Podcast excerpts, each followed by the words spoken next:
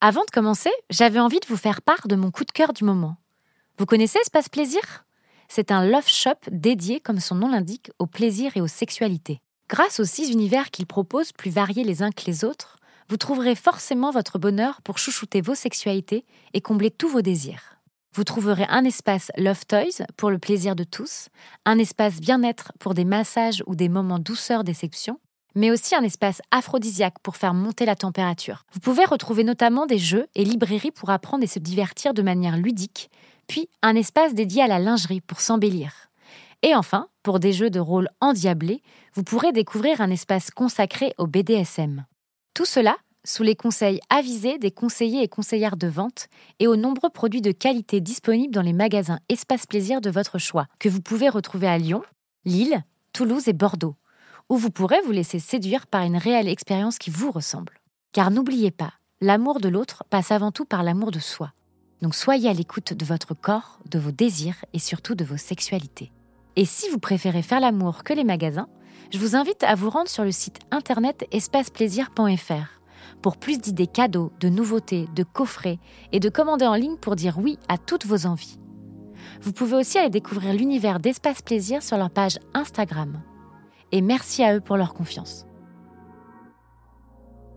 Bonjour, je m'appelle Louise Tocqueville et vous allez écouter La Minute Sexe, un podcast qui met en lumière la sexualité, je dirais même les sexualités.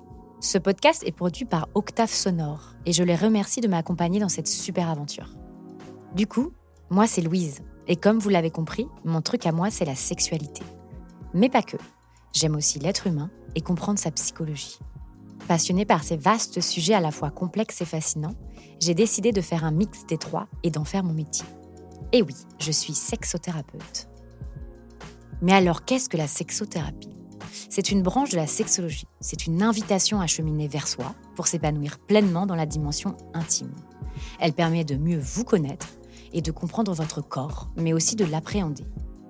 Mais la sexothérapie permet aussi d'accompagner toute personne souffrant d'un symptôme, de troubles sexuels, quelle que soit son origine, mais également une personne ayant subi un traumatisme, un abus, un inceste ou une violence sexuelle ou relationnelle. Elle vous accompagne et vous aide à trouver l'harmonie avec vos désirs et vivre pleinement le plaisir sous toutes ses formes. Du coup, dans ce podcast, j'ai envie de vous embarquer dans le tourbillon de mon quotidien de sexothérapeute. Et pour tout vous dire, je suis passée par plein d'étapes avant de créer ce podcast. Mais très vite, je suis revenue à mon premier amour, l'interview. En effet, quoi de plus beau que vous veniez parler de vos expériences et qu'ensemble, on explore ce vaste sujet qui est la sexualité. C'est donc à travers plusieurs témoignages, récits venus de tout horizon, que nous allons en quelques minutes, comme son nom l'indique, la minute sexe, essayer mes invités et moi-même de répondre au mieux à toutes les questions que l'on peut se poser en secret ou en société. Puis, je vais essayer de vous faire découvrir et mettre en lumière des sujets, des pratiques et des problématiques auxquelles vous n'auriez pas pensé, afin de vous familiariser avec mon métier encore bien trop méconnu mais pourtant essentiel au bien-être de chacun, et vous ouvrir enfin les portes du royaume de la sexothérapie. Vous êtes prêts?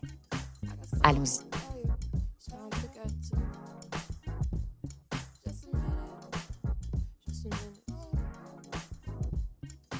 Salut à toutes et à tous, je suis heureuse de vous retrouver sur la Minute Sexe pour un tout nouvel épisode. Et pour ceux qui nous rejoignent, bienvenue Aujourd'hui, j'ai envie de vous parler d'un schéma complexe et à la fois étonnant qui est le couple. Alors, être en couple, qu'est-ce que cela signifie de nos jours? Pourquoi se met-on en couple? Que cherche-t-on à construire Et quel est le but et le sens du couple? Alors, autant de questions qu'il peut y en avoir que de couple, semble-t-il, mais l'interrogation est légitime. Souvent, lorsque l'on demande aux gens ce qu'ils souhaitent avant tout dans leur vie, la réponse la plus fréquente est de trouver l'amour et réussir à construire quelque chose de durable avec cette personne. Mais que se cache-t-il derrière ce profond désir? Un couple, cela implique obligatoirement d'être à deux et par conséquent, ce sont deux entités avec deux mondes différents, deux éducations différentes, deux manières différentes de considérer le monde qui vont se rencontrer sur cet idéal commun. J'aime souvent dire d'ailleurs que le couple est la troisième personne. Réussir à faire tenir le couple n'est pas chose aisée de nos jours lorsqu'on sait qu'un couple sur trois, voire sur deux dans certaines régions, se sépare ou divorce. Et il y a des événements qui brouillent les repères. On parle souvent de la période des 3 ans, puis des 7 ans, ou encore la naissance du premier enfant qui peut venir bouleverser l'ordre établi. Le couple, ce n'est pas seulement l'addition de deux talents, de deux points de vue, de deux visions, c'est également la formation d'un seul identité qui crée une nouvelle organisation, qui invente une nouvelle identité. Le couple doit chercher à s'enrichir personnellement, à grandir, à franchir une autre étape dans l'apprentissage de la vie. Le sens du couple prend alors tout un ensemble de valeurs qui correspond à la fois à chacun et au couple lui-même. Les attentes sont multiples, les motivations également. Cependant, la première motivation est de rendre heureux votre conjoint ou conjointe en le ou la faisant grandir et lui permettre de faire sortir le meilleur de lui-même. Après l'idéalisation des débuts, vient le temps de la réalité où le regard sur l'autre s'éclaircit. On apprend alors à dépasser ces petits problèmes d'ego, à dépasser certaines difficultés et autres crises. On construit ensemble, on élabore des projets pour le couple, pour la réalisation de chacun au sein du couple et en dehors du couple. Donner un sens au couple, c'est accepter que vous réalisiez individuellement et avec l'autre. C'est savoir vous motiver à atteindre un idéal à la fois commun et singulier. Rendre votre conjoint ou conjointe heureux ou heureuse, c'est aussi vous rendre heureux. Le faire grandir, c'est vous obliger à grandir vous aussi. Alors pour parler du couple avec moi, aujourd'hui je suis très heureuse de recevoir dans les studios d'Octave Sonore, comme j'aime dire, une belle âme. Et j'ai nommé Claire Bergeau. Salut Claire. Bonjour Louise. Je suis ravie de te recevoir dans les euh, studios d'Octave Sonore pour parler de ce sujet. Ben, merci beaucoup euh, de m'avoir. Alors Claire, tu es thérapeute de couple, installée en France en tant que psychopraticienne. Tu es également membre du SNP Psy, qui est le syndicat national des praticiens en psychothérapie relationnelle et psychanalyse. Tu es né en France, mais tu as la double culture franco-américaine, ce qui te permet d'avoir un double accompagnement en français mais aussi en anglais. Et ça c'est cool, parce qu'il y a de la demande. Alors, on partage pas mal de choses en commun. En effet, on est toutes les deux euh, thérapeutes de couple. On aime euh, philosophie sur la vie, mais sur les relations aussi. Et on aime surtout rassembler les femmes et euh, autour de cercles de parole auxquels nous participons, mais qu'on anime aussi. Tout à fait. Alors, euh, ben, pour commencer euh, directement dans le sujet, qui est aujourd'hui le couple, euh, quand on a échangé toutes les deux, on, s'est rendu compte de l'impact euh, transgénérationnel qui, pouvait y avoir. Quand on arrive dans un couple, il y a tout cet héritage qu'on va avoir. Donc euh, j'ai commencé à le dire dans, dans l'introduction, qui va être culturel, religieux, qui va être euh, parental, qui va être culturel. et tout ça, la somme de, toutes ces choses-là amène, une autre dimension dans le couple. Et, je voulais que tu m'en parles un peu plus, notamment dans un certain fonctionnement on peut avoir euh, et des styles d'attachement aussi. Est-ce que tu peux nous en parler un peu plus? Oui, bien sûr. Donc voilà, comme tu le disais, en fait, quand on arrive dans un couple, on a tout un passif, on a toute une, histoire qui nous est propre. Donc on va avoir notre propre culture, euh, donc euh, notre culture, notre pays, mais on va aussi avoir notre culture familiale. Donc qui dit culture familiale dit aussi culture émotionnelle. Et cette culture émotionnelle, en fait, va faire que nous avons euh, ce qu'on ce va appeler un, style d'attachement ou euh, une empreinte relationnelle que l'on emporte avec nous, en fait, dans notre vie de couple et qui va déterminer beaucoup de nos interactions euh, relationnelles de couple. Ok, et c'est vrai que ce style, du coup, il faut déjà, il faut déjà l'identifier. Comment on peut faire pour l'identifier? Alors pour l'identifier, euh, bah, déjà, je, vais, je peux te, parler simplement des, différents styles. Il y a trois grands styles d'attachement. Donc euh, le style euh, idéal entre guillemets, c'est le style qu'on appelle sécure. un style d'attachement sécure, eh bien ça vient d'une enfance où on a eu justement des parents qui étaient réceptifs à nos besoins, notamment nos besoins émotionnels. Et puis, il y a deux, voire trois styles qu'on dit insécures. Un style détaché, ou évitant, et puis un autre style, euh, à l'inverse, anxieux. Euh, donc ces deux styles-là, ils sont euh, comment dire, ils sont presque à l'opposé parce qu'en fait, ils viennent d'un manquement, comment dire, ils viennent un, deux, trois. Donc, voilà, donc on a ces trois styles d'attachement. Euh, le style détaché provient du fait, en fait, euh, que dans l'enfance, nos parents n'étaient pas forcément, pour une raison ou une autre, euh, en phase avec nos besoins affectifs. Et donc, quand on a développé ce style d'attachement-là, on va être très indépendant, on va être très autonome, parce que justement, c'était plus safe à l'époque, quand on était petit, d'être d'être autonome, d'être indépendant. Euh, à l'inverse, euh, quand on a développé un style d'attachement dit anxieux, on avait des parents qui parfois étaient disponibles pour nous, euh, émotionnellement parlant, et puis parfois non. Et donc, ça crée chez l'enfant cette anxiété parce que l'enfant, en fait, sait ce qu'il n'a pas quand il ne l'a pas. C'est-à-dire que quand le parent est, présent pour l'enfant émotionnellement, eh bien tout va bien. Et puis quand c'est pas présent, eh bien il y a cette anxiété chez l'enfant qui, d'un seul coup ne sait plus pourquoi il n'y a a pas cette connexion avec le parent. Et donc on retrouve ça à l'âge adulte où euh, quand on a un style d'attachement anxieux, eh bien on va être comme ça, euh, on va avoir besoin d'être beaucoup rassuré, d'être beaucoup dans le contact. Euh, on va se poser des questions, est-ce que l'autre m'aime autant que je l'aime? À l'inverse, une personne avec un style d'attachement détaché ben, va avoir besoin moins de, contact, va avoir besoin plus de temps seul pour se ressourcer, voilà, va vouloir faire les choses seul, va pas être beaucoup en demande en fait. Hmm, on pourrait appeler ça aussi des carences une sorte de, carence, par exemple, affective ou quelque chose qu'on a manqué au final Tout à fait. Euh, d'une certaine façon, même si ça peut paraître un peu violent de, penser, euh, d'y faire référence euh, de cette, de cette manière-là, ça, provient de, comment dire, de négligence dans l'enfance.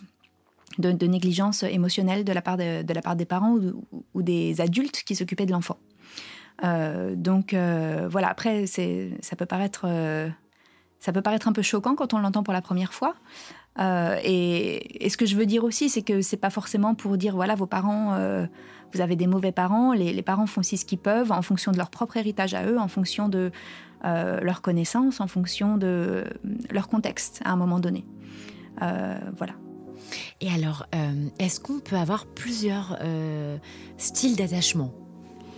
Alors, euh, oui et non. C'est-à-dire qu'on vient, on, a cette empreinte relationnelle-là euh, qui nous vient donc de l'enfance, hein, et puis que, qui va se, se mettre en place euh, surtout dans nos relations amoureuses à l'âge adulte, mais aussi avec nos, amitiés de manière moins, moins intense. et ensuite, c'est vrai que par exemple, on peut avoir un style d'attachement détaché et puis se retrouver dans une relation avec quelqu'un d'autre qui va avoir un style encore plus détaché, et pour le coup ça nous pousse dans notre rochement et on devient anxieux. Donc euh, c'est vrai que parfois ça c'est un petit peu confus dans l'esprit des gens parce que on se dit ah oui mais en fait euh, comment? J'ai tous les signes d'un attachement détaché mais dans ma relation c'est pas mon expérience parce que dans une relation on est deux et forcément notre style d'attachement il est aussi fonction de la personne avec qui on est. Est-ce que tu peux me donner un exemple? Pour pouvoir un petit peu mettre en, lumière et que nos, nos téléspectateurs, pourquoi pas nos auditeurs, euh, comprennent un petit peu mieux. Tout à fait. Alors, euh, prenons l'exemple, par exemple, euh, d'une, on va dire que c'est une femme, une femme qui va avoir un style d'attachement plutôt à tendance anxieuse. et puis un homme, son conjoint, qui va avoir un style d'attachement à l'inverse, détaché. C'est souvent ce qui pose problème d'ailleurs dans les couples, c'est qu'on va souvent se retrouver avec un style insécure, mais pas le même. Euh, c'est à la fois ce qui pose problème et c'est ce qui crée aussi du lien. Euh, et donc voilà, euh, c'est la fin de la journée. Euh, la femme, au style d'attachement donc anxieux, est à la maison. Elle attend son partenaire avec impatience. lui, lui justement est sur le chemin du retour. Et ils ont deux expériences très différentes. Elle attend avec impatience qu'il rentre. Elle est prête à le voir. Elle veut échanger avec lui sur sa journée. Et lui rentre et il n'a qu'une envie, c'est d'avoir un moment seul pour se ressourcer. Et il a un petit coup de stress parce qu'il se dit que sa compagne l'attend à la maison et qu'elle va lui sauter dessus. Et il n'a qu'une idée, c'est de monter à l'étage tranquille sans qu'elle le voie.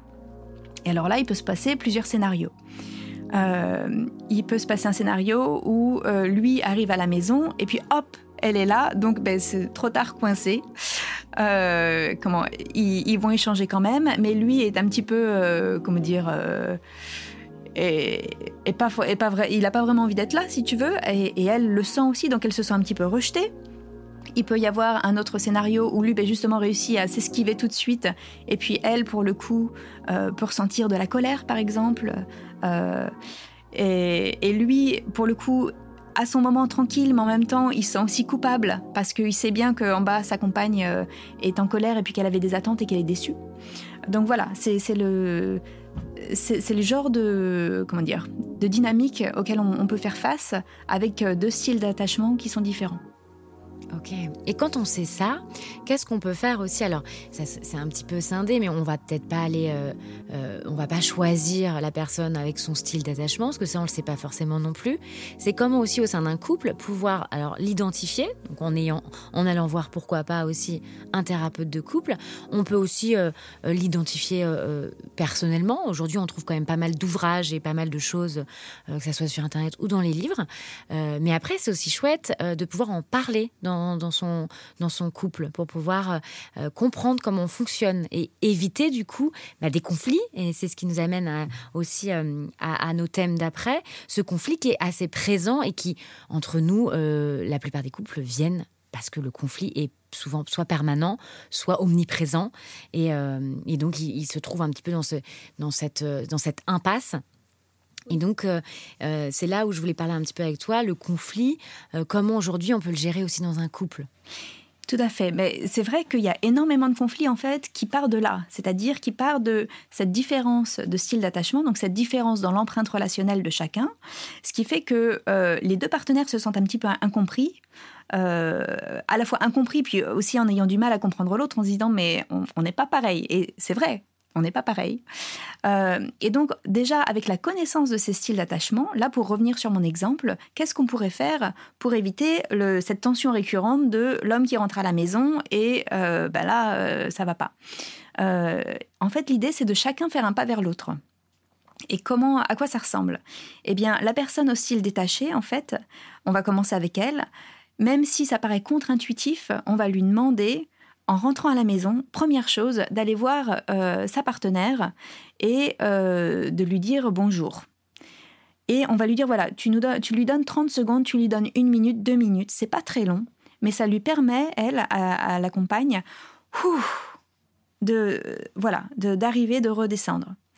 Et après, c'est chacun son tour. C'est-à-dire qu'une fois que la personne euh, au style d'attachement détaché, elle a fait le premier pas pour dire voilà, je suis à la maison, je prends quelques minutes pour te regarder les yeux dans les yeux, pour peut-être te prendre dans les bras. Euh, maintenant, c'est mon tour d'aller me ressourcer et d'avoir mon temps seul. Je vais partir une heure et euh, après, euh, après, dans une heure, on, peut, on peut se retrouver. et donc là, les deux personnes, en fait, ont ce qu'elles veulent quelque part. Puisque, comment? La, la, personne détachée profitera bien mieux de son temps seul en ayant pris le temps de prendre soin de, sa, de, son partenaire d'abord, de sa partenaire. Totalement. Et, et, ça fait aussi euh, écho au fait de verbaliser ses besoins. C'est-à-dire qu'à ce moment-là, j'ai besoin de ça. Donc il y a le jeu déjà et la personne aussi, ça évite toute projection, toute euh, inquiétude. Donc peut venir aussi un, petit peu estomper et, et venir euh, calmer un petit peu cette, bah, ce, ce, lien qui peut, enfin ce fonctionnement qui peut être présent. Euh, donc je pense qu'aussi le, fait de verbaliser ses besoins, euh, donc de les connaître, c'est, on en revient toujours à la même chose, de, les identifier, euh, est important dans le couple. Tout à fait. Et ce qu'on remarque notamment, c'est que c'est beaucoup plus dur pour la personne avec un style d'attachement évitant ou de, enfin détaché de verbaliser ses besoins. La, personne dans le couple qui en général a un attachement anxieux va être beaucoup plus à même de, verbaliser ses besoins et de manière de manière vocale. Euh, donc, il peut parfois y avoir un déséquilibre à ce niveau-là, et ça, ça fait partie des choses qu'on travaille en, thérapie de couple, notamment, c'est de rééquilibrer un petit peu, parce que voilà, il, faut que les deux personnes justement puissent dire voilà, moi j'ai besoin de ça, et euh, voilà, pour, pour qu'il y ait cette mutualité dans le couple. Petite pause. Il est temps de vous remercier. Merci de l'accueil que vous avez réservé à la Minute Sexe. Je suis tellement heureuse de l'engouement qu'il peut y avoir autour de cette chouette aventure. Alors n'hésitez pas à continuer à soutenir vos podcasteuses et podcasteurs préférés en repartageant ou simplement en en parlant autour de vous. Mais vous pouvez aussi nous soutenir en mettant un avis ou des étoiles. Vous savez ce qu'il y a en bas de l'épisode là sur Apple Podcast. Et vous savez quoi? Vous pouvez aussi en mettre maintenant sur Spotify. alors allez-y. Cela permet au podcast un meilleur référencement, donc une meilleure visibilité. Et pour plus de folie, n'hésitez pas à me suivre aussi sur ma page Instagram La Minute Sexe. Merci. Et alors un autre exemple de, du, du, schéma, par exemple, évitant Est-ce qu'on peut... Un, autre exemple du schéma évitant, il y en a plein. Euh, un autre exemple du schéma évitant. Euh, je cale là tout de suite. Euh, donne-moi une situation de couple qui te vient à l'esprit. de conflit. La personne, la personne sort. La personne sort avec ses amis. Et l'autre personne n'a pas forcément quelque chose de prévu. Elle va rester tranquillement euh, à la maison, bouquiner, enfin faire ce qu'elle a à faire. Et la personne euh, ne tient pas forcément au courant, l'autre personne. Oui, c'est vrai que ça, c'est quelque chose qui revient beaucoup. Euh, alors, ça, dépend aussi qui est qui en termes d'attachement. en général, on va dire que pour, simplifier les choses, la personne qui sort, c'est peut-être la personne plutôt évitante, et la personne à la maison, ça va être la personne anxieuse. Et donc, on est encore sur cette dynamique d'une personne qui a, donc la personne anxieuse, là, qui a besoin de beaucoup de contact, de beaucoup de, de, réassurance, euh, alors que la personne euh, détachée, elle, ben, elle vit sa vie, tout va bien, et euh, elle a plutôt tendance à penser ça comme une corvée de, voilà, de, tenir au courant son partenaire. et donc, voilà, la, personne qui sort là va être sur sur voilà, sur je, je vis ma vie, euh, je, je, passe du bon temps avec mes amis. Pourquoi en fait est-ce que euh, je devrais te, tenir au courant de, de, ce qui se passe? Et puis à la maison, on a quelqu'un qui bah, se pose des questions, ne sait pas ce qui se passe. Et puis plus le temps passe, plus le temps passe. Et justement là, cette personne va pouvoir euh, sortir petit à petit de sa fenêtre de tolérance. Donc, euh, sortir de sa fenêtre de tolérance, qu'est-ce que ça veut dire? Ça veut dire que euh, on a des sentiments qui sont de plus en plus forts, et puis d'un seul coup, voilà, on va être dans la réaction, on va être dans l'hyperactivation. Le déclenchement, moi j'appelle ça aussi quand on se sent déclenché au final. Qu'est-ce que ça vient déclencher chez nous? Et, ça fait aussi, euh, je trouve, écho à nos blessures au final, aux différentes blessures qu'on peut avoir, comme le rejet, comme l'abandon, euh, toutes ces blessures qu'on peut connaître aussi, euh, qui sont intéressantes de, pouvoir identifier également. Voilà, et ces blessures sont liées au style d'attachement. Donc la, blessure type du style d'attachement anxieux, c'est l'abandon, le rejet. la blessure type du style d'attachement détaché, c'est la peur de la critique. Bon, ça nous donne des petits exemples. Et, donc, forcément, euh, euh, bah, ces, situations peuvent amener au conflit. Euh, et, je voulais en parler un petit peu avec toi parce que oui, en effet, en tant que thérapeute de couple, le conflit est permanent. Les, couples qui viennent nous voir, c'est souvent très récurrent. On en avait parlé toutes les deux et j'avais trouvé ça très intéressant ce que tu avais dit. C'est le terme n'arrive plus à communiquer. était un petit peu, c'est un peu le fourre-tout du couple. Euh, et du coup, euh, dans ce conflit, euh, qu'est-ce qu'on y retrouve au final? Qu'est-ce qu'il y a derrière ce conflit-là dans le couple? Qu'est-ce que ça veut dire? Eh bien, c'est ce que je disais un petit peu avant avec, avec les, les styles d'attachement, c'est que souvent, il y a une incompréhension sur qui est l'autre vraiment. et donc, c'est très important, je trouve, quand on se met en couple et qu'on est dans un couple pour durer, bah, de se connaître soi-même et aussi de connaître l'autre et d'avoir euh, justement euh, une idée précise de euh, quelle est, à quoi ressemblait l'enfance de mon partenaire, quelles, ont été ses histoires avant, avant la nôtre, et comment est-ce que ça l'a impacté, quelles sont les blessures. c'est important de savoir ça pour soi-même et c'est important de savoir ça pour l'autre.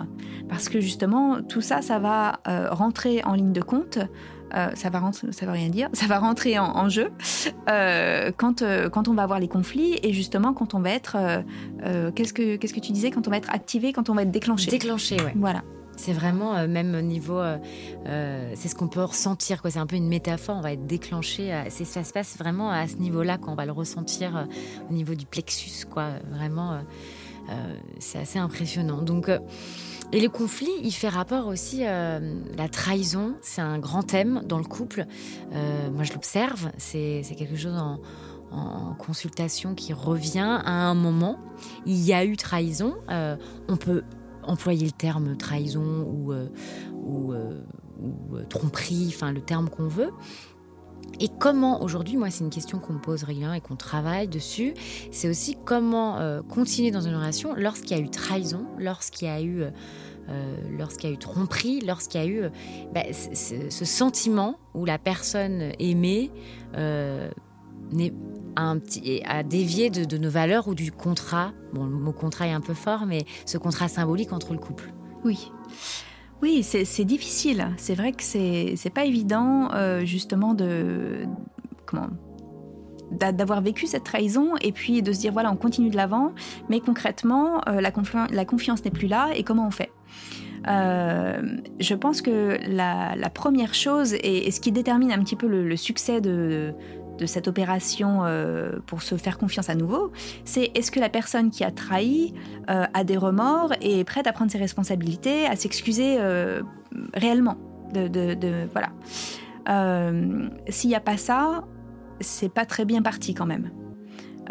mais à partir du moment où il y a cette comment cette volonté de voilà de dire effectivement euh, j'ai fait quelque chose qui, sort euh, un petit peu de, l'accord qu'on avait entre nous. Euh, et je, me rends compte de l'impact que ça a eu sur toi. C'est quelque chose que je ne m'engage à plus faire. Et voilà quelqu'un qui va vraiment démontrer que il comprend ce qui comment l'impact négatif qui, a pu être la conséquence de ses actions, euh, qui a des remords et qui, euh, qui est prêt à faire ce qu'il faut en fait pour regagner la confiance euh, de, de ça ou son partenaire. Et les accords, c'est le terme que je vais employer à la place du contrat. On, en avait un peu parlé toutes les deux. Il, il évolue en fait au final tout au long du couple.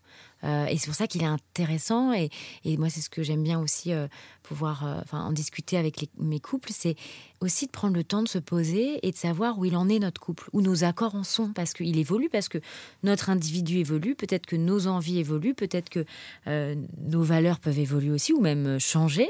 Et c'est bah, se mettre un peu autour de cette table et, et qu'est-ce qu'on va mettre dans, dans ces accords? Est-ce que ça, on est toujours d'accord avec ça? Est-ce que ça, ça évolue? Ça, c'est quelque chose que que je trouve intéressant dans le couple et qui amène aussi à, un échange, à une, communication justement et à mieux connaître l'autre et à, à créer, moi j'aime bien prendre de cette méthode, c'est on crée des, quelque chose ensemble, on crée des, une maison ensemble au final si on doit prendre, euh, si on doit prendre un, petit symbole quoi. Donc c'est, je trouve ça important et moi c'est ce que, ce que j'aime leur dire aussi, c'est, et c'est ce, qu'on, ce, ce que je leur propose en, en consulte aussi, c'est mais ensemble, qu'est-ce que qu'est-ce qu'on va mettre? Peut-être que les accords d'avant, ils fonctionnent plus. Aussi, c'est peut-être pour ça que vous êtes là. Et ces accords-là, ben, c'est ce qui appartenait à avant. Et maintenant, on va écrire quelque chose de nouveau. Et c'est comme un peu une renaissance d'un couple aussi. Qu'est-ce que tu en penses, toi? J'aime beaucoup ce que tu dis. Euh, c'est vrai que comment je, pense que les accords c'est vraiment fondamental dans, un couple.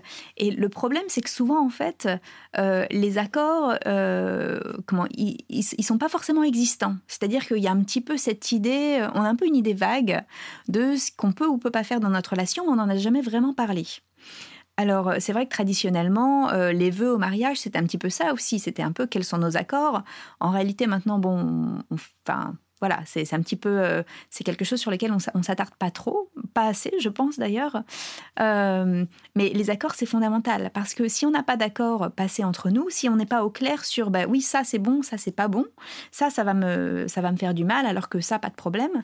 Eh bien, c'est la porte ouverte à plein de problèmes. Et donc voilà, c'est vrai que c'est très important euh, comment de, de, se poser ensemble pour définir nos accords. Et puis comme tu dis, les accords, ça évolue, euh, parce que ben, bien sûr, euh, nous sommes des, humains qui évoluent, et donc c'est important aussi de, les revoir de manière régulière. Mmh. Moi, je, je, parle aussi de rééquilibrage au final.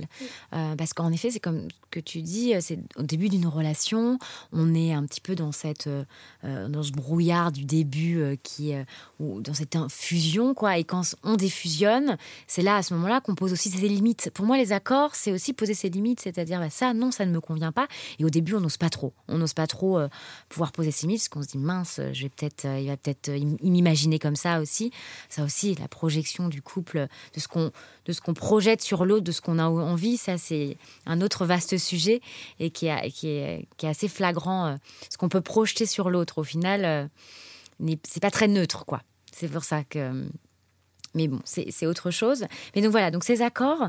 Euh, il est important pour moi, d'un moment dans le couple, de pouvoir se poser et de pouvoir y mettre, ensemble d'ailleurs, euh, ce qu'on veut, ce qu'on veut plus, et de voir si ça évolue. Donc ça, les accords, euh, et, ça vient aussi, euh, bah, ce qu'on disait, ça vient aussi éviter le conflit. Et, aussi de, de dépasser cette fameuse fenêtre de tolérance du coup. Oui, alors euh, comment? C'est vrai que les accords, euh, comment? C'est pour moi c'est une manière d'être intentionnel en fait dans le couple, et, ça c'est très important parce que plus justement euh, on va avoir cette intentionnalité là, plus on va être en mesure justement de d'avoir une relation fluide, d'avoir une, une, relation harmonieuse. donc je suis en train de perdre le fil de ma pensée. Je voulais dire quelque chose. Donc oui, ce que je voulais dire par rapport aux accords, c'est que euh, là où c'est un petit peu difficile parfois, c'est que justement, ça demande de se connaître. Parce que qui dit accord dit justement poser des limites, euh, exprimer ses besoins. Et euh, eh bien ça, forcément, c'est possible que si on a pris le temps déjà de, bah, de savoir qui on est nous. donc ça, demande une certaine maturité. Et puis, ben, évidemment, voilà, ça, évolue et il faut prendre aussi le temps de se dire, voilà, ça fait je sais pas, ça peut faire euh, un an, deux ans, trois ans euh, qu'on n'en a pas parlé, c'est le moment d'en parler. C'est le moment de, remettre les choses euh, à jour. Les pendules à l'heure, comme on dit. Voilà, les pendules à l'heure. Et donc, quand on parle de conflit, il y a aussi les tierces. Donc, on va penser souvent le tierce, on parle d'une tierce personne, mais tu vas nous en parler un peu plus parce que, au final, il y a cette notion de, de troisième dans le couple, euh, cette chose sur laquelle, alors il n'y a pas que la personne, mais quand on souvent on évoque le mot tierce, on pense à une tierce personne, ça l'est, mais ça peut être un objet, enfin ça peut être plein de choses dont tu vas nous en parler, c'est super intéressant euh, de prendre ça en considération, à quel point le tierce peut être euh, important et peut être néfaste. Le terme est un peu difficile, un peu dur, mais à quel point c'est important de le, mentionner, le, le tierce dans le couple. Oui, euh, tout à fait. Ben, le, tierce, en fait, c'est tout ce qui va venir entre euh, les deux partenaires et qui va être vécu en fait par l'un des deux comme une menace. Donc, euh, ça peut être tout et n'importe quoi, vraiment. Hein. Ça peut être simplement un, cas assez classique, un enfant qui, va être, qui, va être plus la priorité pour l'un des partenaires que, que sa partenaire actuelle. Euh, ça peut être le travail, ça peut être l'alcool, ça peut être euh, ça peut être plein de choses. Ça peut être un meilleur ami, ça peut être euh, voilà. Et le, tierce ou enfin une tierce personne ou, un objet tierce, on le remarque souvent parce que ça va évoquer dans le couple de la jalousie en général ça va euh, des, sentiments négatifs euh, qui euh, ne devraient pas avoir lieu d'être. Hein. Quand un parent a un sentiment de jalousie par rapport à son enfant, on se dit quand même il se passe quelque chose. ou quand voilà, quand il va y avoir un sentiment de, jalousie ou de rancœur par rapport au travail, on se dit voilà, il y, a quelque chose là qui voilà qu'il faut explorer. Alors comment on fait déjà pour l'identifier? Ben, ça commence comme beaucoup de choses avec une prise de conscience. Euh, c'est-à-dire que souvent, euh, c'est pas toujours le cas, mais souvent, la, personne qui utilise euh, un, tiers n'est pas forcément consciente qu'elle le fait. Hein, il y, a beaucoup, beaucoup de ces mécanismes-là sont, sont, inconscients et elle se rend pas forcément compte non plus euh, de l'impact négatif que ça peut avoir sur son ou sa partenaire. Donc la première chose à faire, c'est voilà de, mettre ça en lumière et puis d'explorer l'impact que ça a sur, sur l'autre et puis de comprendre derrière quelles sont les motivations euh, et, comment on peut rétablir en fait euh, la primauté du couple. Et encore une fois, tout découle et tout vient euh, déclencher bah, ce qu'on disait un petit peu du début, du coup, tous ces fonctionnements-là, en fait. Ça va être aussi, ces tierces vont venir déclencher quelque chose chez la personne par rapport à, à ces fonctionnements et ces styles d'attachement, au final. Oui, c'est souvent le cas. C'est pas forcément lié au style d'attachement, euh, mais c'est vrai que euh, c'est plus un comportement euh, que l'on observe dans des styles d'attachement qui, ne sont pas sécures, hein, parce qu'un style d'attachement sécure, en général, va donner la priorité à l'autre dans la relation. C'est-à-dire que, enfin, j'ai une, meilleure façon de dire ça, c'est plutôt que la relation, donc, euh, donc la troisième personne qui est la relation, la relation a la priorité et non euh, le partenaire. Euh, et, c'est important de dire ça comme ça parce que c'est pas une idée de, nourrir de la rancœur en disant oh, tu vois je te donne toujours la priorité pour tout. C'est non, je donne la priorité à la relation parce que comme ça on est gagnant-gagnant. Ok. Et ces styles d'attachement, il me faut aussi écho à les langages de l'amour au final aussi. Identifier comment notre partenaire notre partenaire, oui, voilà, lui nous dit je t'aime au final. Alors ça va pas, il y en a, ça va être avec le langage, hein, ça va être de le verbaliser. Il y en a, ça va être plus de, avec l'affection. Il y en a, ça va être avec les temps de qualité. Euh, il y en a, ça va être les services rendus, donc on peut tous les trouver. Hein. Euh, c'est très facile aussi. Euh, il y a plein de lectures et, on peut trouver ça aussi très facilement sur Internet. Et ça, je trouve que c'est des choses toutes simples, mais qui sont qui, viennent libérer beaucoup de choses. Moi, je m'en rends compte dans mes consultations parfois. On, fait, on fait ce petit exercice en début de séance et il y a déjà plein de choses qui viennent s'ouvrir. Quoi. Ah ouais, mais en fait, quand tu fais ça, il se passe ça. Enfin, et au final, ça semble tout bête. Donc, c'est pour ça que moi, pour moi, le couple, et, ça, me fascine, le couple, vraiment, c'est une énergie que j'aime beaucoup. Euh, et à chaque fois, il y a des choses euh, très simples qu'on peut mettre en place euh, et qui peuvent venir éclairer un petit peu la relation. Donc, j'encourage, moi, c'est vraiment, c'est quelque chose, enfin, le couple, c'est vraiment une, une, des énergies, j'appelle ça, que j'aime beaucoup. Toi, je sais pas comment tu vois ça. Euh, oui, complètement. C'est vrai que, et, c'est ça qui est assez magique, c'est qu'en fait, c'est vraiment en, ajustant des, petites choses, des, petites choses du quotidien qui paraissent pas forcément importantes, que d'un seul coup, on passe à des tensions récurrentes où on a quelque chose qui est vraiment lourd au quotidien, à une relation qui devient fluide, qui devient harmonieuse, qui devient euh, riche. Et, euh, et ça, c'est super chouette de, de voir ça. Euh, parce que euh, parce que c'est une, une, différence, euh, enfin c'est une expérience du quotidien qui est, complètement transformée. Merci Claire pour cette belle discussion autour du couple. On pourrait encore en parler pendant des heures parce que le couple c'est un sujet très vaste, mais pourquoi pas revenir pour en parler davantage ou sur un autre thème aussi. en tout cas, je te remercie beaucoup pour toutes ces informations. Euh, et je voulais aussi, euh, bah, du coup, te laisser la parole pour euh, bah, où on peut te retrouver. Parce que je sais que tu fais des petites vidéos sur Instagram qui sont très intéressantes, notamment sur ce qu'on vient de parler. Oui, mais tout d'abord, merci beaucoup Louise. C'est toujours un plaisir d'échanger avec toi. et effectivement, on peut me retrouver sur Instagram. Donc, j'ai un compte qui s'appelle Relations Conscientes. Donc, Relations et puis le tiré du 8 Consciente, où je fais des petites vidéos assez courtes où justement j'explique certaines idées comme ça qui peuvent vraiment euh, impacter euh, la relation de couple euh, pour justement donner des outils concrets en fait. Voilà. Et puis ben, après, j'ai aussi mon site internet, clairebergeau.com, sur lequel on peut me retrouver et, prendre rendez-vous si, si vous en avez envie. Super, merci beaucoup. Merci Louise. Merci d'avoir écouté La Minute Sexe, le podcast qui nous fait du bien. Et n'hésitez pas à partager et à réagir sur l'épisode que vous venez d'écouter, ainsi qu'à poser toutes vos questions sur la page Instagram La Minute Sexe. À bientôt!